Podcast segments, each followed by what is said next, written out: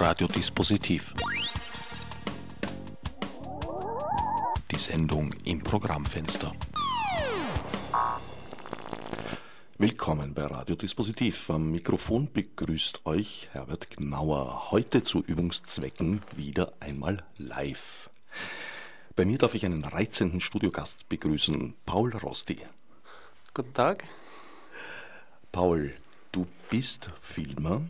Ja. Und der Grund deines heutigen Hierseins ist, dass du den letzten Juden von Drohubitsch nach Wien gebracht hast, Alfred Schreier.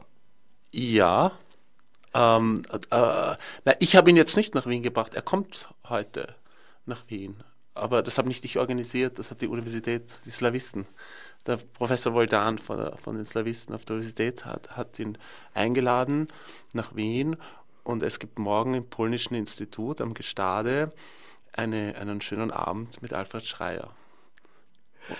Nach Wien gebracht meine ich insofern, als du nach Drohubitsch gefahren bist und dort ein Porträt, ein sehr einfühlsames Porträt von Alfred Schreier gestaltet hast. Ja.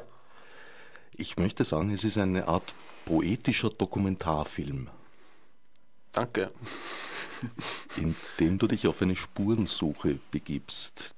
Und Ja. wieder einmal kann ich auch sagen, dich äh, auseinandersetzt mit den Resten einer versunkenen Welt. Ja, aber das war, das, das, das, wenn du ein Porträt machst über einen Menschen, der 1922 geboren ist und sein Leben lang in Drohobitsch, also der Stadt von Bruno Schulz in, in Literaturkreisen, ähm, äh, lebt, dann, dann ist das unweigerlich, dass man in diese Zeit äh, zurückversetzt wird, nicht? Aber Herr, Herr Schreier ist, ist da war die Monarchie gab es nicht mehr. Also da, da war da war Drohobitsch ein Teil von Polen. Und, und, und, und, und Herr Schreier hat halt, ähm, äh, ist dort aufgewachsen, ähm, war eben ein Schüler von Bruno Schulz, der zwei bedeutende, wunderbare Bücher geschrieben hat, die Zimtläden und ähm, Sanatorium zur Todesanzeige. Naja, und, und, und die Geschichte von Drohobitsch und seine Geschichte ist halt sehr äh, bewegend und sehr interessant, weil, weil er halt, ähm, dann weiß man, was passiert, äh, dann weiß man, wie, wie, wie soll ich sagen, äh, was es bedeutet hat, ein- das letzte Jahrhundert zu überleben. Man bekommt ein Gefühl dafür. Und das war mir wichtig. Drohobitsch hat äh, in den 30er, 40er Jahren, in den Wirren des Zweiten Weltkriegs, mehrmals die Nationalität gewechselt, die Zugehörigkeit. Ja, Draubitsch ist- liegt halt, das ist, hat halt mit Geografie auch zu tun, nicht? Das ist halt oft so bei so, das, bei so äh, Grenzen an der Peripherie, einmal dort, einmal dort. Es wird immer drüber gerannt, nicht? Äh, Das ist halt der Nachteil. Und solche, solche Plätze, in einem Jahrhundert kann jemand, der dort lebt, äh, also sich vier oder fünf Pässe haben, äh, aber er hat immer im gleichen Ort gelebt. Konkret hat es gewechselt zwischen Polen und der Ukraine. Ja, d- dazwischen kamen halt die, die Nazis, nicht? Also die, und dann kamen die Russen, nicht? Also erst, es war ja so, dass die, da gab es ja diesen 1939, da gab es ja den Hitler-Stalin-Pakt, nicht? Ähm, der, äh, da wurde beschlossen, äh, wo die Grenzziehung ist, nicht? Zwischen, äh, zwischen den Sowjets und den, und den Deutschen oder den Nazis, sagen wir, nicht Deutschen. Und, ähm, und, und die, die, äh, die Deutschen haben Drohobitsch als erster besetzt, weil sie halt schneller waren.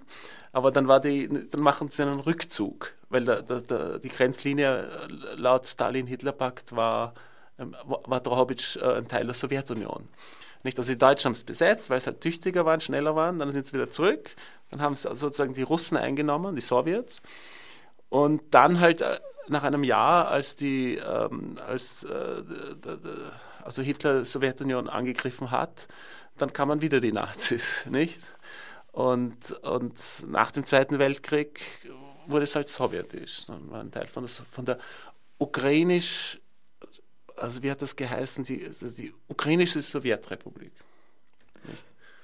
Bis zum Zweiten Weltkrieg gab es in Drohobitsch eine funktionierende große jüdische Gemeinde. Ja, So Ja. richtig gut ging es ihr aber unter keiner dieser Besatzungen oder politischen Vorherrschaften. Nein, Juden wurden, nein, vorher schon. Also äh, Drohobitsch ist ein, es ist, kann man jetzt wirklich von der Architektur vergleichen ein bisschen mit Baden bei Wien. Weil, weil, weil in, in Baden bei Wien haben ja auch äh, wohlhabende Leute ihre Villa gebaut, sind baden gegangen und das war halt ein schönes Leben. Und Drohobitsch war so ähnlich, weil, weil neben Drohobitsch etwas weiter, da gab es äh, Ölfelder. Und dort wurde halt äh, sehr viel Geld gemacht. Und da kamen Leute aus der ganzen Welt äh, und, und, und machten viel Geld mit Öl. Ich meine, es gibt darüber sehr viele Bücher. Auch Martin Bollack hat darüber geschrieben, alles Mögliche. Ivan Franco äh, über diese Ölfelder und diese Leute und, und der Boom. Und in Drohobitsch daneben hat, haben sich die Leute dann angesiedelt. Da war die Raffinerie und Leute bauten ihre, ihre Villen. Das heißt, von, von, äh, von dem ist halt, es gibt schöne Villen, die so ausschauen wie die im Baden. Das heißt, Drohobitsch war jetzt kein Kurort wie Baden, aber es war sozusagen der Wohnort der reichen ja, Leute. Ja, aber der, die, die, die heißen Quellen sind gleich daneben in Truskawetz. Also das ist alles so ein Dreieck, nicht? Truskawetz ist ein Kurort, ein sehr berühmter mit tollen Quellen äh, zur Kur, nicht? Und, und Borislav war das Öl und in Drohobitsch war, hat man gewohnt. Also war eine reiche Gegend zu dieser Zeit. Ja, schon. Also, also es war schon, es gab alles, halt Armut und Reichtum. Aber es war eine, eine, eine, eine, eine, eine äh, es gab also es gab viele Juden, es gab viele Polen und es gab Ukrainer. Die Ukrainer waren meistens, kann man sagen, jetzt grob gesprochen, die Leute, die am Land lebten, also, also die Bauern unter Anführungszeichen. Und in, in der Stadt äh, Juden und Polen hauptsächlich. Und, und, und äh, dann hat sich halt alles, vieles geändert. Wie hat das funktioniert bis zu den 30er Jahren? Ja, laut Alfred Schreier äh, recht gut. Die Leute haben halt mit, mit damit gelebt. Das war halt so, äh, ist, ist, ist, die Leute wurden gegeneinander aufgeheizt. Natürlich gab es immer Antisemitismus. Das gibt es seit, seit weiß ich, seit Lueger, seit, das, seit, seit es Wahlen gibt. Seit, ich glaube, da kann man noch ein bisschen zurückgehen. Man findet sogar ja, bei Martin Luther schon Einschläge. Ja, schon, aber, aber, aber, aber ähm, aber die Leute sind miteinander ausgekommen, laut Alfred Schreier. Das war alles ganz normal. So, äh, und, und, und das hat sich halt dann durch die, durch die Aggression äh, der Nazis und, und alle möglichen Dinge halt schrecklich verändert. Und es gibt ja auch diese Tragik, muss man wissen, ähm, Ukraine, so, Westukraine, die sind aber überhaupt keine Kommunisten gewesen. Das heißt, die wollten von den, die haben gelitten. Das heißt, das, also das, das, diese Information ist ja eigentlich kaum in den Westen gekommen, als die Sowjetunion, die innerhalb der Sowjetunion, ja, die, die Gegner äh, niederdrückten sozusagen. Und es gab einen großen Widerstand im, in der Westukraine. Aber das ist ja nicht in den Westen damals so leicht gekommen. Und, und, aber da gibt es schreckliche Geschichten. Aber es gab den, den ukrainischen Widerstand. Und, und als die Nazis gekommen sind, die, die waren froh. Die, die, die, die haben die Russen gehasst, also die Kommunisten. Und, und dadurch gab es auch, also die, die, die ukrainische Partizipation mit den Nazis, nicht? Weil sie sich gehofft haben, dass sie dann ihr eigenes Land bekommen. Nicht? Die Ukraine hat ja nie ein eigenes Land gehabt. Also, und, und, und, und dann wurden halt die Ukrainer, manche, viele, sogenannte Helfershelfer der Nazis bei den, bei den Verbrechen. Halt, das, das muss man dazu sagen. Aber das ist halt so, so ist das, das ist das Leben. Auch in dieser Gegend vertreten war natürlich die österreichische Donaumonarchie. Früher, ja, ja, schon, ja, schon. Das war Galizien, nicht? Galizien kam zu kam zur, zur Monarchie, ich glaube 1700, wann war das? 72 oder so, Entschuldigung, das Datum weiß ich jetzt nicht genau, 1770er Jahre nach der Teilung Polens. Nicht? Da gab es diesen Krieg, äh, die, die, die Deutschland, also das, die, die Preußen, äh, die Russen und die, und die Österreicher haben, haben Polen sich aufgeteilt. Und dieser Teil kam zu Österreich. Polen existierte ja für, dann für 150 Jahre als Land nicht. Und, und, und so kam Galizien zu, wurde ein Teil vom österreichischen Teil der Monarchie, also vom Kaiserreich, nicht von, äh, vom König, Königreich Ungarn. Nicht, das war ja Doppelmonarchie. Aber wie auch immer, ja, das war österreichisch und das wurde halt verwaltet und, und es gibt viel interessante Bücher und Literatur darüber. Also, ähm, und, und, und schon interessant. Aber ich denke, die Österreicher waren eher, würde ich sagen, nicht wirklich ein Teil des Volkes, sondern schon, aber eher so Verwalter und, und Beamte oder Militär. Aber das Volk bestand aus Polen, Juden und Ukrainer. Also der kulturelle Einfluss der österreichischen Monarchie ist dort eher gering. Ja, würde ich schon sagen. Eher, also, also ja, eher, eher schon. Eher, eher so halt verwalterisch.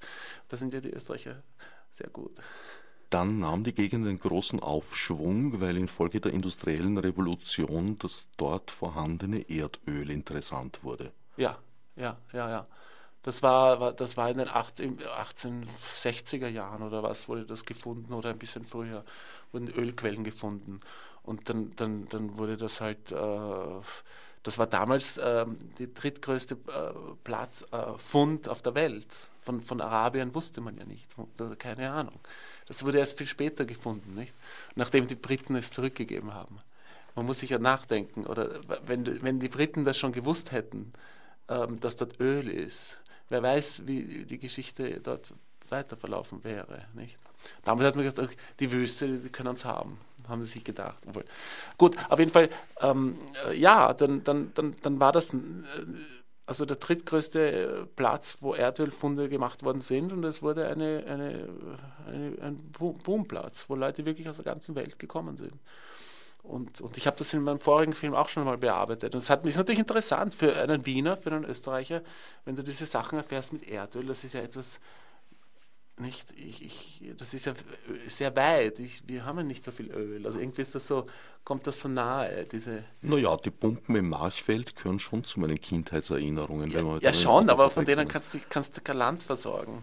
So viel ist das nicht. Nee, dann gibt es diese großartigen Funde da oben im Waldviertel, Waldweinviertel eigentlich. Ah, gibt's was? Das gibt's Öl? Wusste ich nicht. Ja, da gibt es aber nicht so viel. Öl und Gas. Naja, man müsste sie mit diesem Fracking herausholen und dagegen hat die Bevölkerung, glaube ich, kleinere Einwände. Ja, ja, recht haben. Sagen wir mal vorsichtig. Dieser Reichtum, der in diese Gegend da gelangt ist, an dem natürlich nicht alle partizipiert haben, aber einige, ja. hat sich natürlich auch in der Architektur niedergeschlagen.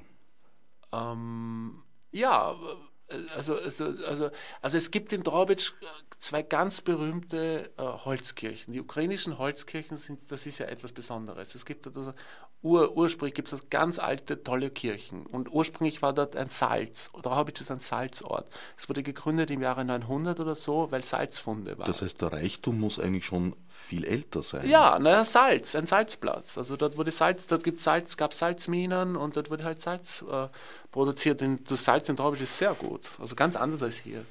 Ähm, und also das ist der Ursprung. Und dann gibt es tolle Holzkirchen. Die Ukrainer haben diese tolle Art, da, da, ich, ich, ich kenne mich da jetzt nicht so aus, aber das sind so uralte Holzkirchen mit, mit, schönen, äh, inner, äh, wie gesagt, mit Ikonografien und so Sachen.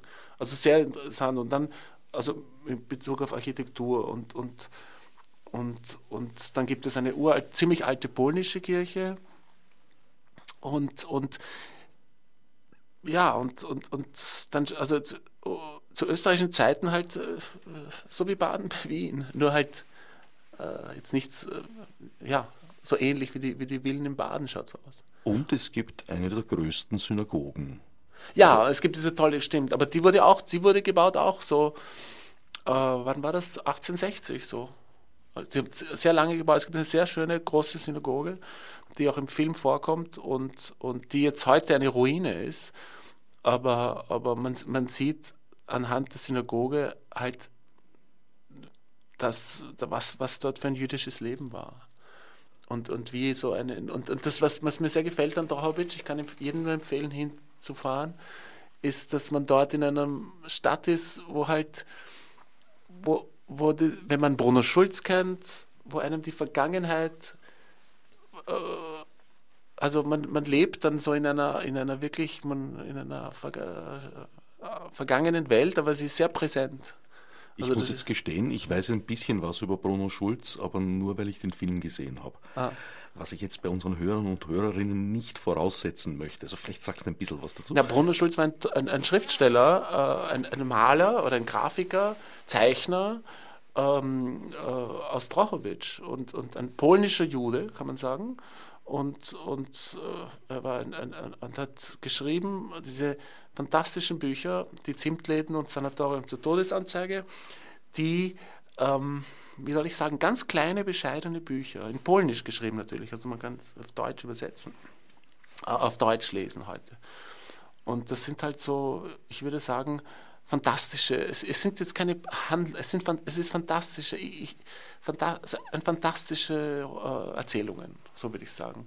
Also es geht in, in, in aber und das, das, das hat, ich lese einen Satz und ich, muss ihn, und ich bin so weg und dann muss ich ihn nochmal lesen. Und ich bin, man ist so begeistert von, von, der, von der, wie er Sätze schreibt und wie er von, vom Kleinsten ins Größte geht. Und, und äh, ich kenne einige Plätze, wo die Geschichten, die er schreibt, die Zimtläden zum Beispiel, also diese Kurzgeschichte, die Zimtläden, da ist der Protagonist im Theater und die Mutter hat die Geldbörse ähm, vergessen und er wird von den Eltern nach Hause geschickt das zu holen. Und dann verläuft er sich in den Zimtläden und so, in, in, dieser Schule. In dieser Schule, wo Alfred Schreier, wir mit Alfred Schreier im Film sind. Wie auch immer. Das, hat, das ist halt alles sehr äh, bildlich beschrieben und sehr fantastisch und, und wunderbar. Alfred Schreier und die Schule. In der Schule hat Bruno Schulz unterrichtet. Ja, genau, weil Alfred Schreier war ein Schüler von Bruno Schulz.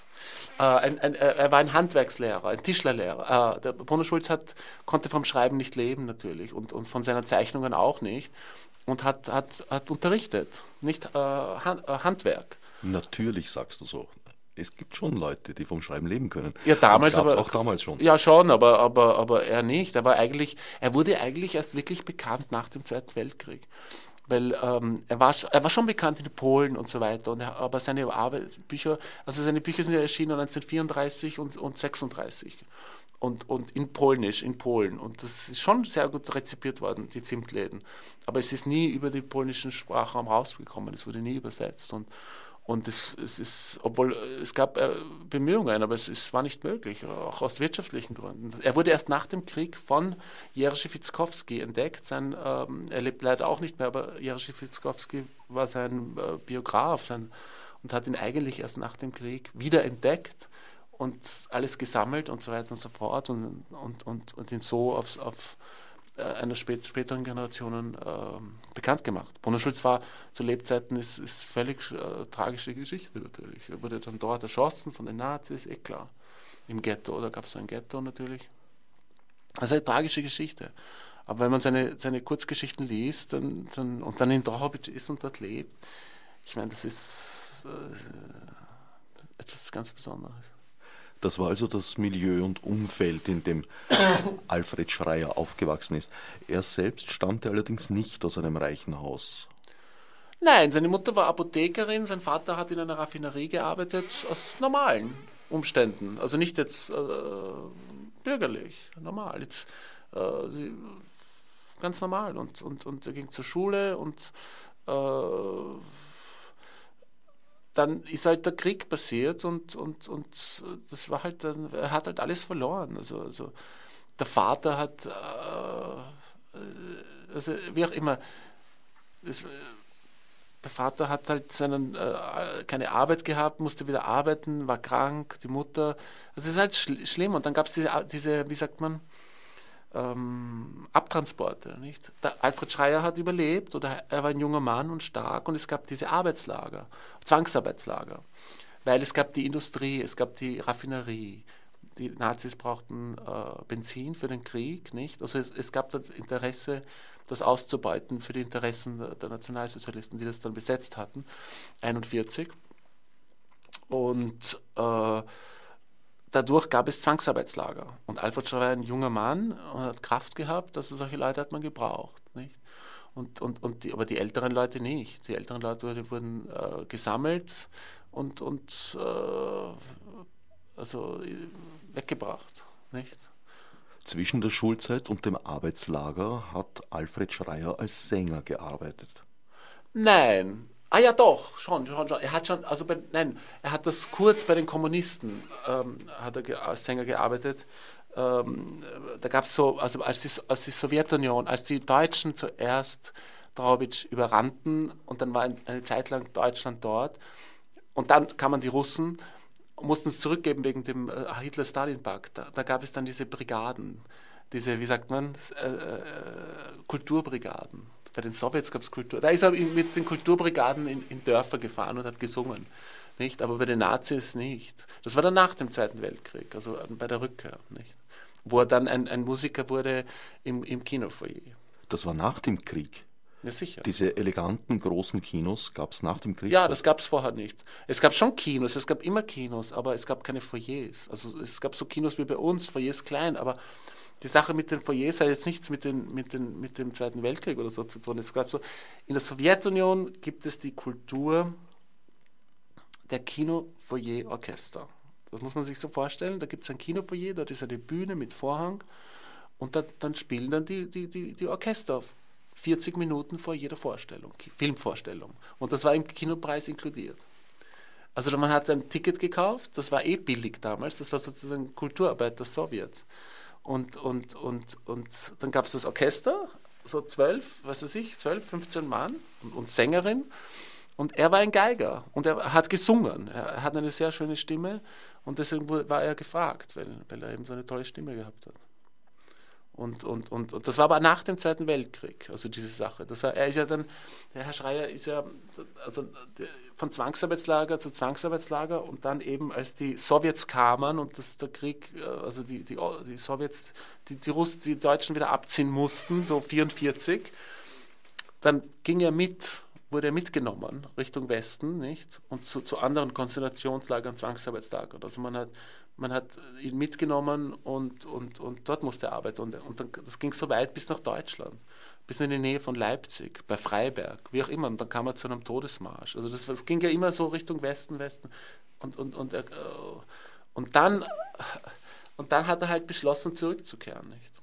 Darum ist er dann zurück nach Dorbic und, und ähm, hat dann dort, weil er Musiker war, Freunde getroffen und hat halt, was ein Musiker macht, gespielt. Und es gab die Möglichkeit, in einem Orchester zu singen. Und das hat er dann halt gemacht. Und dann gab es eben diese Kinofoyer-Orchester, die es eben bei uns, sowas gab es bei uns ja nicht. Also bevor man den Film gesehen ja, hat. Und nicht im, nicht im Kinosaal, sondern im Foyer. Hat man ein Konzert im Foyer erlebt? Ja, und dann hast du halt ein Ticket und dann kannst du mit deiner Freundin oder was immer. Und das, ich weiß das, ich habe einige Leute getroffen in Traubitsch und gefragt und so weiter. Und das war sehr populär und das war halt, das war auch ein Weg, um aus, äh, auszugehen. Und, und, und, und die Leute, ähm, genau, und die Le viele Leute gingen dort eigentlich nur hin wegen der Musik. Also das Musik wurde oft geändert, nicht? Jede Woche wurde das Programm geändert.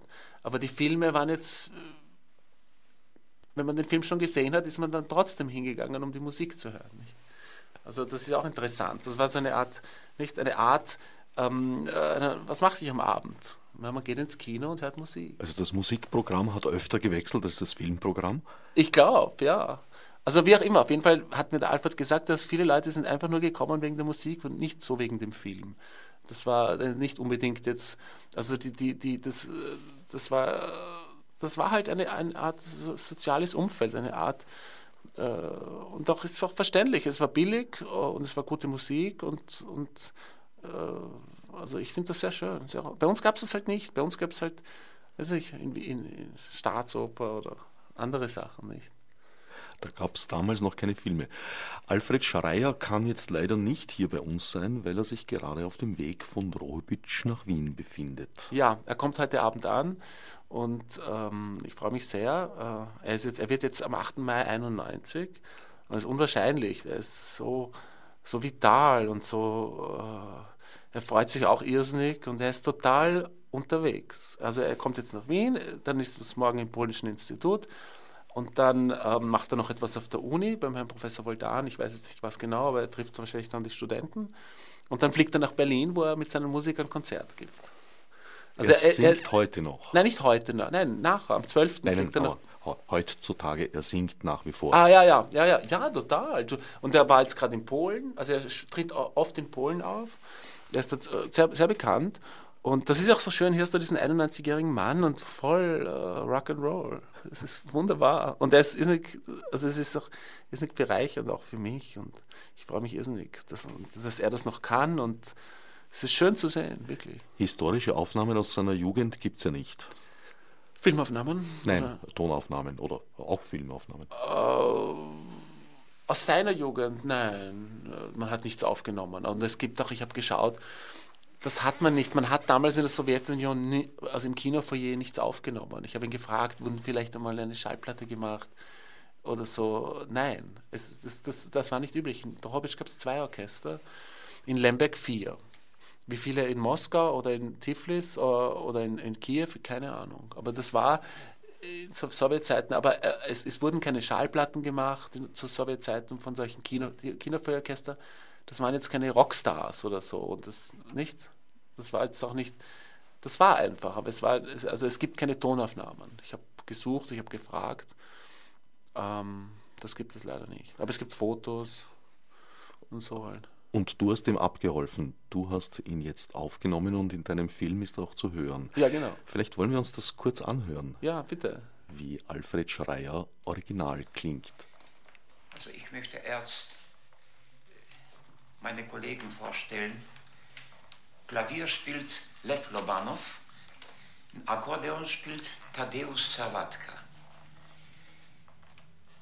Es lebte vor dem Krieg im Krakau ein jüdischer Tischler, Mordechai gebürtig. Der konnte überhaupt keine Noten, aber er hat wunderschöne Lieder zu eigenen jüdischen Texte komponiert. Und nur an, an seine Freunde dann zu danken, äh, die, die, die, die Musik, die, die sogenannte Klezmer, die haben das äh, geschrieben und deswegen sind die alle Lieder für heute, bis heute bekannt und man, man äh, singt das überall. Zwei davon werde ich jetzt singen. Das erste Lied heißt Kinderjahren. Also Kinderjahre.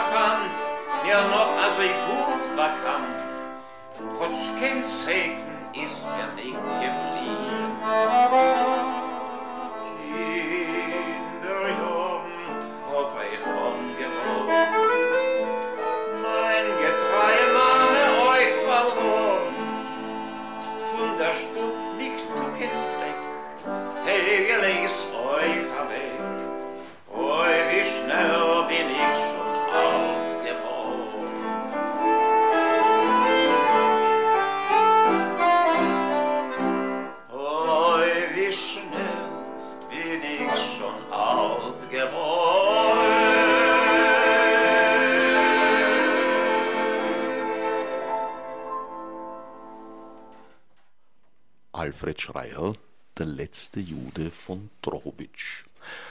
Das ist allerdings ein Bild, er ist nicht ganz der letzte, glücklicherweise. Nein, es gibt auch andere Juden, aber äh, jetzt noch, aber das sind, er ist der, der Letzte, der noch lebt, der ähm, das alles miterlebt hat. Nicht?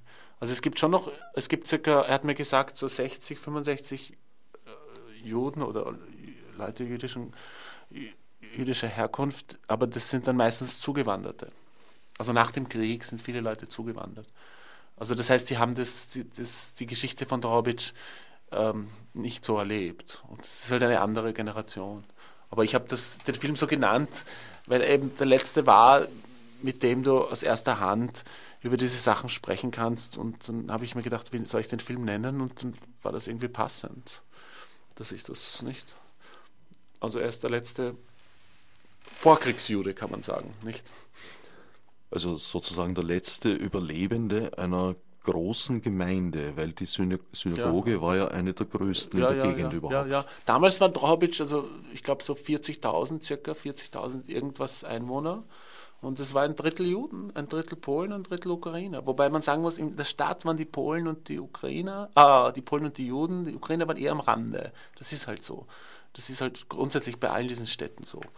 Und dass die Ukrainer sich am Rande angesiedelt haben. Nein, aber dass die ukrainische Bevölkerung, kann man sagen, es kommt, es war meistens die, die Landleute, die Bauern. Nicht? Und, und, und die waren nicht weniger so wie, wie Leute in der Stadt. Also jetzt fällt mir das richtige Wort dazu nicht ein.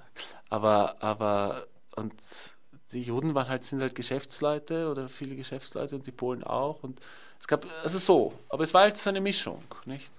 Und, und, und ähm, es gibt halt schöne Gebäude. Es gibt auch eine sehr schöne alte polnische Kirche.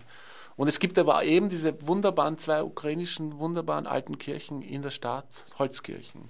Also mit so Ikonen und so, also wunderbar. Aber die ukrainische Art, diese, das ist noch viel älter als die Synagoge und all das.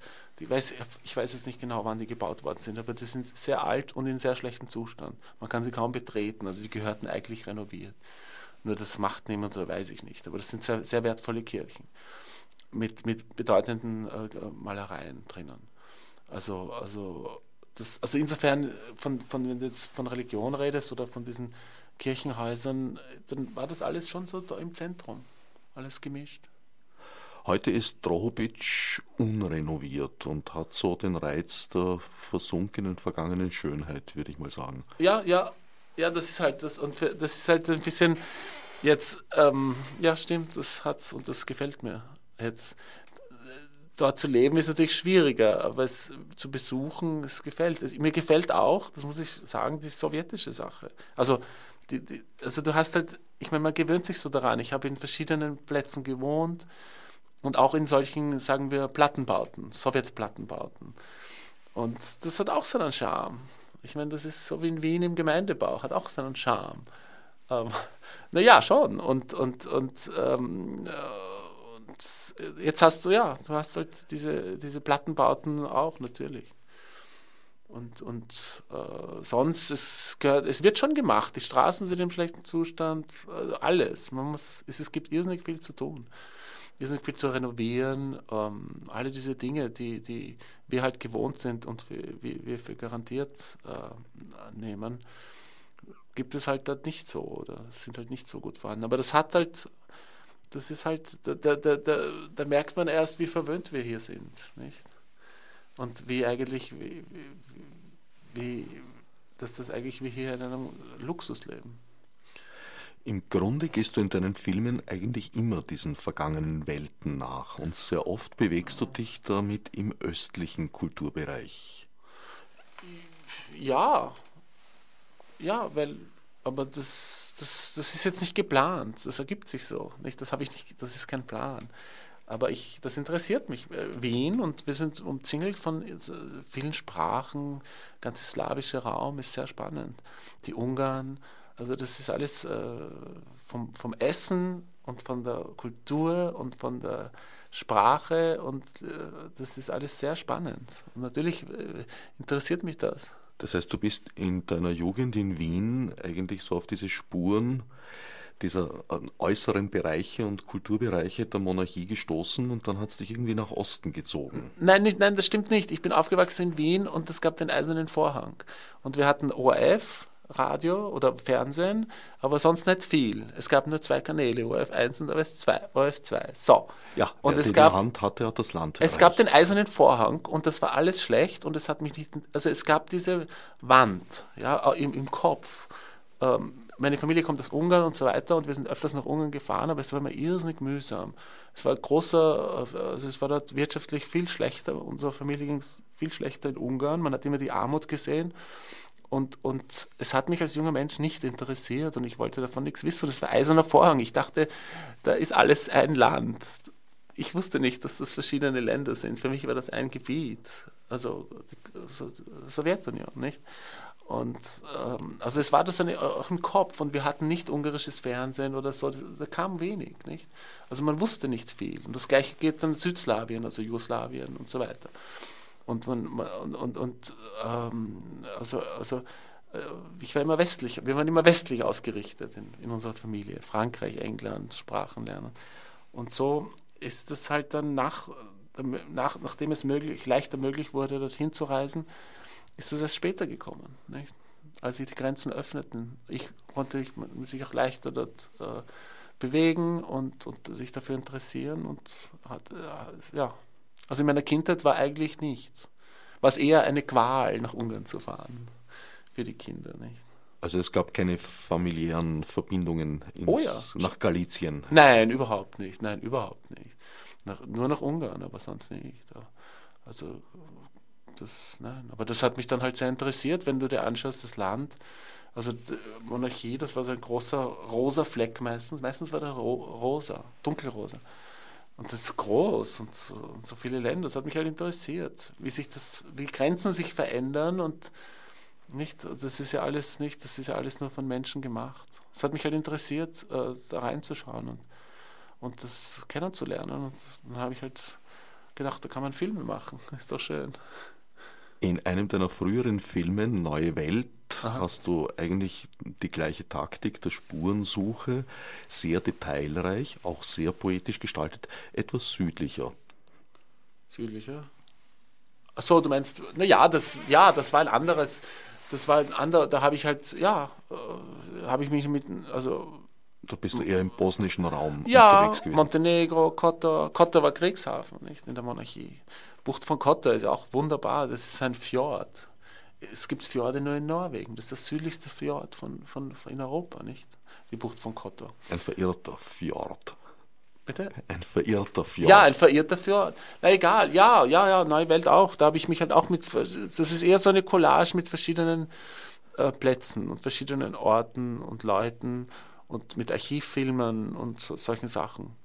Während ich in Drohobitsch habe ich ein Porträt gemacht über einen Menschen. Also das ist schon anders, wenn du machst einen Film über eine Person und seine Geschichte und was da alles passiert ist. Also, das ist sehr spezifisch und, und, und, so. Wenn du einen Film machst über die, über, versuchst einen Film zu machen äh, über Österreich-Ungarn im Heute, dann ist das ein großes Thema. Da kann das, das ist riesig. Das heißt, du musst dann pointiert aussuchen und zu verschiedenen Plätzen reisen und so. Es heißt ja auch im Untertitel ein Reisefilm. Ja, weil wir sind viel gereist, vor allem mit öffentlichen Verkehrsmitteln. Das ist interessant. Gemeinsam ist beiden Filmen, dass sie als DVD erhältlich sind. Ja, ja, ja. Also die, die, der, der letzte Jude von Dorobitsch ist beim Falter Verlag erschienen und, ähm, und äh, Neue Welt gibt es schon lange auf DVD bei, beim, wie heißt das, Filmladen. Und, und, und, aber ist auch beim Falter erhältlich, also man findet das. Und ja, und man kann schlimmstenfalls dein Website zur Rate ziehen. Ja. Es gibt auch eine CD von Neue Welt. Ich habe da eine CD produziert, eine Musik-CD, weil wir so tolle Musik aufgenommen haben. Bei der letzte Jude von Draubitsch hätte ich das auch gern gemacht, nur das war finanziell nicht möglich und auch ähm, wir hatten nur fünf Lieder mit dem Alfred Schreier aufgenommen und jetzt ins Studio gehen und das so zu machen, das war nicht möglich. Aber grundsätzlich habe ich immer Musik in meinen Filmen und, und, als, und da ist immer das ist sehr wichtig und, und wenn es geht, produziere ich dann meistens auch eine Musik-CD. Also bei Neue Welt war das möglich. Und bei, bei dem nicht, aber macht nichts. Du arbeitest mit einem sehr kleinen Team, beziehungsweise teilweise auch alleine. Äh, naja, wenn man recherchiert und, und, und die Vorarbeiten, die macht man natürlich alleine und schreiben auch. Also wenn ich jetzt ein Thema habe, okay, wenn, also ich habe das Thema, also ich hatte schon ein, das, den Film, ich hatte einen Film über die Immigration nach Shanghai gemacht, da hatten wir zur gleichen Zeit, meine damalige Partnerin John Grossman und ich, wir hatten zur gleichen Zeit die Idee, äh, gemeinsam diese Idee, diesen Film zu machen über, über die jüdische Immigration nach Shanghai. Also da haben wir gemeinsam die Recherchen gemacht und gemeinsam das Buch geschrieben. Das war so ein äh, gemeinsames Projekt. Wenn zwei Leute etwas zur gleichen Zeit das Gleiche machen wollen. Naja, dann aber das heißt ja noch lange nicht, dass sie zu einem gemeinsamen Projekt finden. Nein, Manchmal aber das war logisch. Sie zu einem gemeinsamen Gerichtsprozess nein, in dieser Situation. Nein, das war logisch, weil, weil wir, wir, wir uns gut verstanden und, und weil das klar war, dass wir das zusammen machen. Also sicherlich, aber meistens hat, wenn man eine Idee alleine hat, dann ist es schwierig jetzt, da muss man das erste Mal äh, das alleine recherchieren und so. Und, und, und dann ist das, und später dann halt, je nach den Möglichkeiten, die man hat, hat man dann halt ein Team, setzt man zusammen. Meistens bei Drohobic waren wir, bei letzter Jude von Drohobic waren wir nur zu zweit. Mein Kameramann Peter Rösler und ich. Äh, und bei, aber bei Neue Welt waren wir mehrere, da waren wir meistens drei oder vier. Also da, da hatte ich mehr, da, das haben wir auch auf Film gedreht. Jetzt, das, also, aber, aber, aber so, ja, aber bei Dokumentationen oder Dokumentarfilmen soll man relativ klein sein und unsichtbar, damit man schöne Bilder bekommt und, und, und nicht, man will sich da nicht wichtig machen und man will relativ, man schaut, dass man so unscheinbar wie möglich ist und macht viel selbst, also um, um, weil da, da, willst du gar nicht, dass Leute da herumstehen und deppert schauen. Entschuldigung, wenn ich das so sage. Aber ich brauche da jetzt nicht 100 Assistenten, die da schauen und warten oder irgendwas tun. Die stören. Das ist nicht notwendig. Ich kann das Kabel selber halten. Ich meine, jetzt sage ich nur, jetzt äh, ist das nicht unbedingt, äh, ist mir lieber, da äh, ganz, ganz äh, bescheiden zu sein und, und, und, und klein. Und das ist auch üblich jetzt so. Und auch weil, weil jetzt heutzutage die Technik wird ja immer kleiner und dann ist es immer leichter auch möglich, das so zu tun. Nicht? Das heißt, musst du, früher musstest du, hast du schwere Kameras gehabt oder so, nicht? Das muss man schleppen und so weiter. Jetzt sind die Kameras so wie ein Fotoapparat. Also. Bei Zugflucht in Shanghai stand die Musik von einem äußerst prominenten Musiker, John Zorn. Ja, ja, ja. ja. Wie kam es zu dieser Zusammenarbeit? Naja, ich habe ich hab damals in New York gelebt und wir haben den Film geschnitten und gemacht in New York. Und äh, wir sind öfters ausgegangen und ich wusste natürlich, wer John Zorn ist. Und ich hab, wir haben ihn angehört. Wir sind, ich ihn, also wir sind in, in die Knitting Factory, gab es damals, die Knitting Factory haben wir ihn dort gesehen und gehört und ich wusste schon und wir haben uns immer gedacht, hey, das könnte zum Film, das könnte passen, der mit seiner Musik und so. Und dann haben wir ihn angerufen und nichts und er hat den Film dann den Rohschnitt gesehen und er war, er war begeistert und hat das einen wunderbaren Soundtrack gemacht. Extra dafür komponiert und aufgenommen? Ja, ja, ja, ja sehr schön, ja. Und, und, und bei seinem Plattenlabel, also Zadig Records ja, das ist sehr schön. Und das war eine schöne äh, äh, Zusammenarbeit. Also er hat das, er hat wirklich schöne Musik gemacht, die wirklich sehr schön zum Film gepasst hat. Und, und ja, das war eine sehr schöne Zusammenarbeit. Das wirft jetzt natürlich die Frage auf, wie kann man sich einen dermaßen prominenten Musiker leisten für einen Soundtrack? Das ist nicht so schwierig. Also man fragt ihn, der wollte das machen. Wenn er es nicht machen wollte, hätte er es nicht gemacht. Also sicher, wir haben ihn, wir haben ihn bezahlt, aber das war alles menschlich und, und es hat ihn interessiert. Er hat sich den Rohschnitt angeschaut und er fand das gut, er fand das cool. Er interessiert sich für jüdische Themen, seine Musik ist ja voll damit und er, er macht das halt, das ist, ähm, und er hat dann seinen eigenen Spin, also und das hat mir sehr gut, wir wussten auch, dass das passen könnte.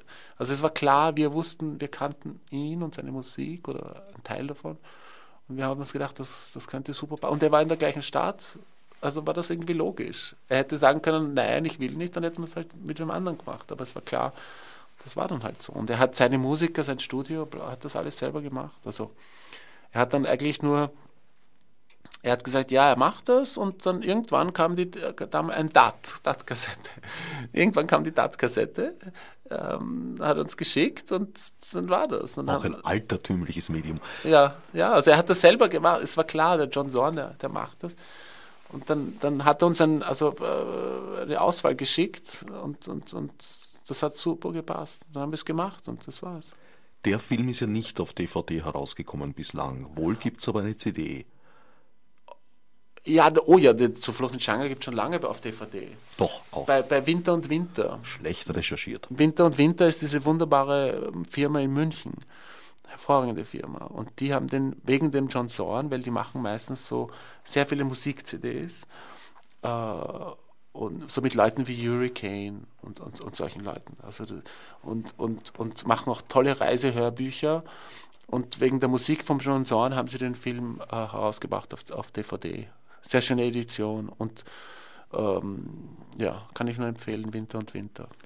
Der Film läuft zurzeit in Frankreich bei einem Festival, habe ich gesehen.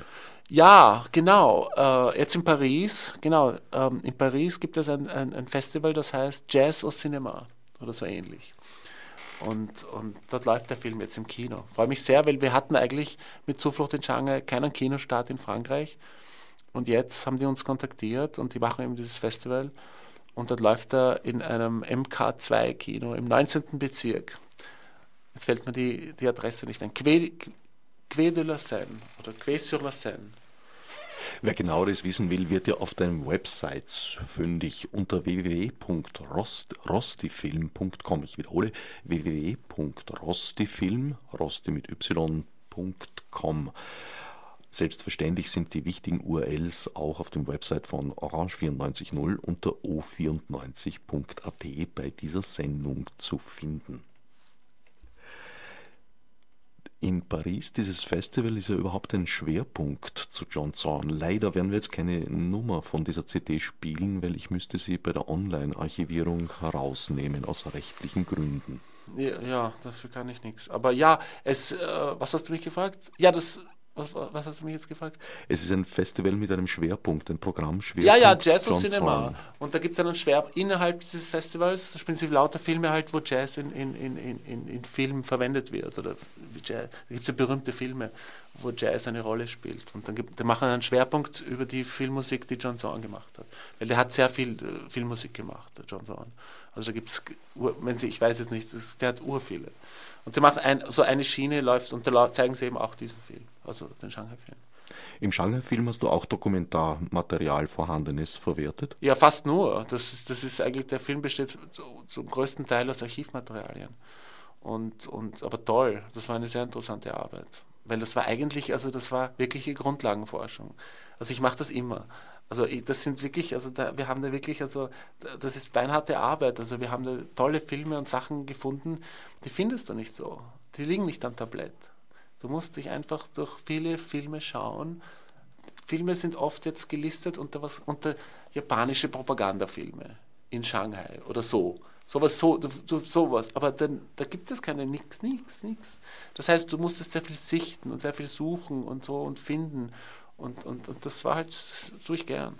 Was für Zeit aufwendig ist. Erst, ja, ja, aber das ist halt so. Eine Gut. Stunde ansehen kostet eine Stunde. Zwei Stunden Film ansehen kostet zwei Stunden. Nein, aber es ist nicht so, weil, weil wir haben ja, das haben wir, nein, gezahlt haben wir, fürs Ansehen zahlt man nicht. Also nein, nein, aber Zeit, Lebenszeit. Achso, ja, Zeit. Na gut, ja, aber natürlich, du, du, du, du musst das gerne machen und dann ist es ja schön. Also, äh, wenn es eine Qual ist, dann, dann macht man das ja auch nicht. Damit wären wir in der letzten Viertelstunde äh, angelangt, sozusagen im Halbgesperre der strengen Reihe Ad Acta zu Kunstrecht und Internet. War die rechtliche Abklärung dieser verwendeten Archivfilme nicht problematisch? Weil im Grunde ist ja das Medium Film mit der Urheberrechtsdauer von 70 Jahren nach dem Tod des Urhebers. Beim Film sind das in den meisten Fällen, in den meisten Ländern der Regisseur, der Drehbuchautor und der Filmmusikkomponist. Also das ist die EU-Regelung. In Österreich ist es ein bisschen anders, weil da sind zwei davon gar nicht Filmurheber. Was meinst du jetzt? Mit den Archivfilmen, die wir ja. verwendet haben, die ich immer verwendet? Nein, ich habe halt immer die Rechte geklärt. Für jeden Einzelnen. Ja, ja klar. Und viele waren auch frei. Also viele waren auch frei, äh, waren, waren Rechte frei. Also das, das, das ist so. Weil es gab, zum Beispiel, da gab es einen Film, der war in der Library of Congress. Scorched Earth. Ich glaube, der hat geheißen Scorched Earth. Und es, es gab ein früheres Copyright, wie auch immer. Vor, jetzt ist er 70 Jahre oder so irgendwas. Nach Tod des letzten beteiligten genau, aber Filmurhebers. Früher war es anders. Und das wurde dann geändert. Ich habe jetzt nicht Daten, weiß ich nicht. Auf jeden Fall war bei diesem Film Scorched Earth, der 19, in den, in, irgendwann in den 40er Jahren oder was, äh, oder 30er Jahren gemacht wurde, so ein amerikanischer Propagandafilm äh, über, die, über China und so weiter, was dort los ist, ich, Kriege und so weiter. Und da war das Copyright schon abgelaufen. Und früher war das nur 42 Jahre oder irgend sowas. Und das haben wir recherchiert. Das war, und dann war der frei. Also es gibt so verschiedene, man muss immer das Copyright recherchieren, man muss, muss alles checken. Und es war es ist viel Arbeit, aber beim Genrefilm ist es uns gelungen, ähm, die, also es gelingt mir immer, die Rechte zu klären und, und, und ja, es ist nicht so schwierig. Man muss es nur, viele, manche geben es frei, manche nicht, je nachdem. Also das ist, es ist aber viel Arbeit, aber es ist, es ist lustig. Eine Besonderheit des österreichischen Filmurheberrechts spielte ja sozusagen in die Hände die Cessio Legis. Du bist ja dein eigener Produzent, das heißt, du hast jetzt die Sicherheit, dass alle Rechte in deiner Hand zusammenkommen. Ja, ja. Ja, ja, was soll ich jetzt dazu sagen? Andere Regisseure sehen das natürlich nicht so toll, weil die sind nicht ihre eigenen Produzenten. Ja, dafür kann ich nichts. Also ich, das. Ich würde das jetzt auch nicht dir persönlich. Das ist natürlich, ja, ich weiß jetzt, ich bin jetzt da nicht so gebildet mit dieser äh, Cesio-Legis oder so. Ich kenne mich da jetzt nicht so aus. Ich, ich, ich produziere meine Filme selber, weil, weil, weiß ich nicht, weil niemand anderer wird es machen.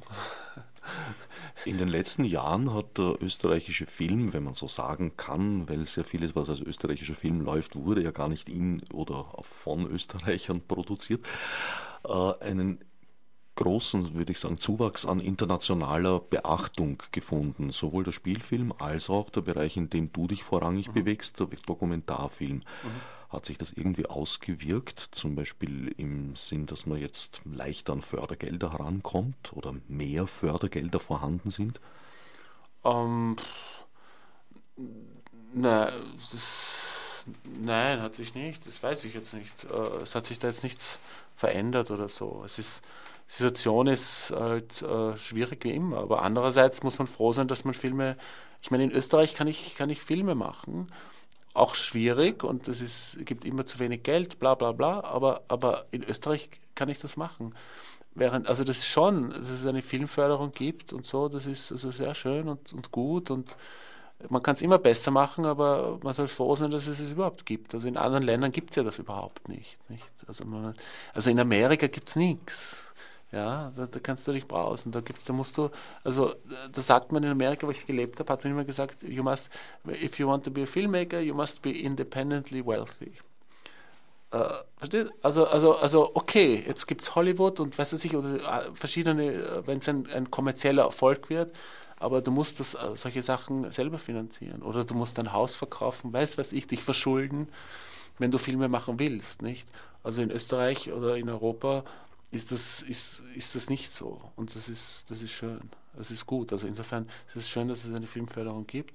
Und es, es, es gibt immer Probleme, aber, aber, aber jetzt, oh je, das ist mein Handy. Es tut das mir ist leid. nicht so tragisch. Das ich ist jetzt zwar auch vergessen. ein lizenzrechtlicher Verstoß wahrscheinlich, dass wir den Klingelton äh, online archivieren. Ja, schnell, ich spreche jetzt drüber. Ja, was soll ich jetzt machen? Wie geht das? Das musst du wissen. Ist ja, jetzt habe ich es abgeschalten. Ach, Entschuldigung. Ach, der Sendungsgast hat fürchterliche Rechte. Wie finanzierst du deine Filme? Naja, über, über die Förderungen, wie es geht, wie es halt geht. Also es gibt in Österreich die, das österreichische Filminstitut, es gibt, die, es gibt den Bund, das Land und das Fernsehen, auf Deutsch gesagt. Also das Land sind die Bundesländer, die haben meistens eigene Förderungen. Äh, jedes Bundesland, glaube ich. Und, und, und, und äh, den ORF und, und so meistens so, ja. Also es kommt aufs Thema an, welches Thema man macht, um zu schauen, wie, kann man da vielleicht etwas im Ausland äh, finanzieren äh, und so. Das kommt immer aufs Thema an, nicht?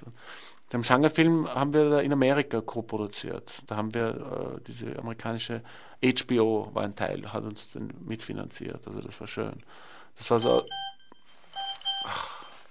Äh, und, und, und das war halt so eine äh, amerikanisch-österreichische Koproduktion und die anderen Filme habe ich alle in Österreich produziert, äh, finanziert. Weil sie auch sehr österreichische Themen sind. Und, und also man muss eine Finanzierung immer so sehen, äh, was ist das Thema und, und, und, und, und wie, wie schaut es aus realistisch. Also wer, wer könnte einsteigen äh, anhand dieses Themas? Und dann ist es, so muss man gehen. Nicht? Stellst du deine Filme auch ins Internet? Ja, nicht auf YouTube. Nein, aber sie sind erhältlich bei, also manche, ja, sie sind erhältlich bei, also wie sagt man, Video on Demand, so Sachen, ja, sind schon. Also bei iTunes jetzt, der letzte Jude von Draubitsch habe ich zum ersten, also ist mein erster Film auf iTunes. Und, und, aber das ist, es ist interessant. Wir haben in, in, in Österreich ist diese, äh, soweit ich das jetzt überrissen habe, ist die, dieser Video on Demand, das funktioniert nicht so gut in Österreich. Das ist noch viel zu klein und weniger Leute sind das nicht so gewohnt. In Amerika ist es viel. Äh, mein Verleih, der das auf das Internet gebracht hat, hat mir gesagt, mein iTunes-Mann hat mir gesagt, dass. Du hast einen iTunes-Mann. Naja, es ist. Wie sieht der aus? Da stelle ich mir sowas wie das Michelin-Männchen vor jetzt. Naja, er ist der iTunes-Vertreter in Österreich. Also nenne ich ihn mal iTunes-Mann. Und er hat mir gesagt, ja, also Nordamerika ist, ist, ist jetzt in puncto Entwicklung von Video on Demand zum Kunden und wie das also angenommen wird, äh, circa fünf Jahre voraus. Das heißt, dort ist das, sind äh, die Leute einfach viel mehr schon, auch vielleicht, weil es ein wesentlich größeres Land ist und so, das kann schon sein, wahrscheinlich auch. Aber dass Leute das viel mehr gewohnt sind, das schon einfach so, so zu bedienen. Während das in, in Europa noch viel, äh, die Leute noch viel äh, nichts andere Gewohnheiten haben und solche Sachen noch viel weniger machen und das sieht, sieht man an den Verkaufszahlen, dass sich Filme eigentlich in Europa dann nicht so gut gehen. Aber die, die iTunes sind ja, äh, wie sagt man, erobern Europa sozusagen oder bieten sich an. Also das ist auch ein neuer Markt für die. Man wird sehen, wie sich das ähm, Video-on-Demand-Service äh, oder wie, das ist, wie sich das entwickelt. Bist du schon dem Phänomen sogenannter Raubkopien deiner Filme begegnet? Nein, weil meine Filme sind nicht so populär. Bei meinen Filmen ist es so, dass, dass man eher froh sein kann, wenn, wenn es Leute sehen. Also es ist jetzt nicht so, dass, das jetzt so wie, ich weiß jetzt nicht, was kann man sagen, irgendein ein, ein, ein, ein großer kommerzieller Film, ähm, klar, den muss man schützen. Aber nein, also, ist mir noch nicht untergekommen, so Raubkopien. Würde ich auch nicht gestatten. Und ich würde auch nicht die Filme jetzt so frei aufs Internet stellen. Aber grundsätzlich wärst du lieber, es sieht jemand sozusagen unter Anführungsstrichen illegal als gar nicht.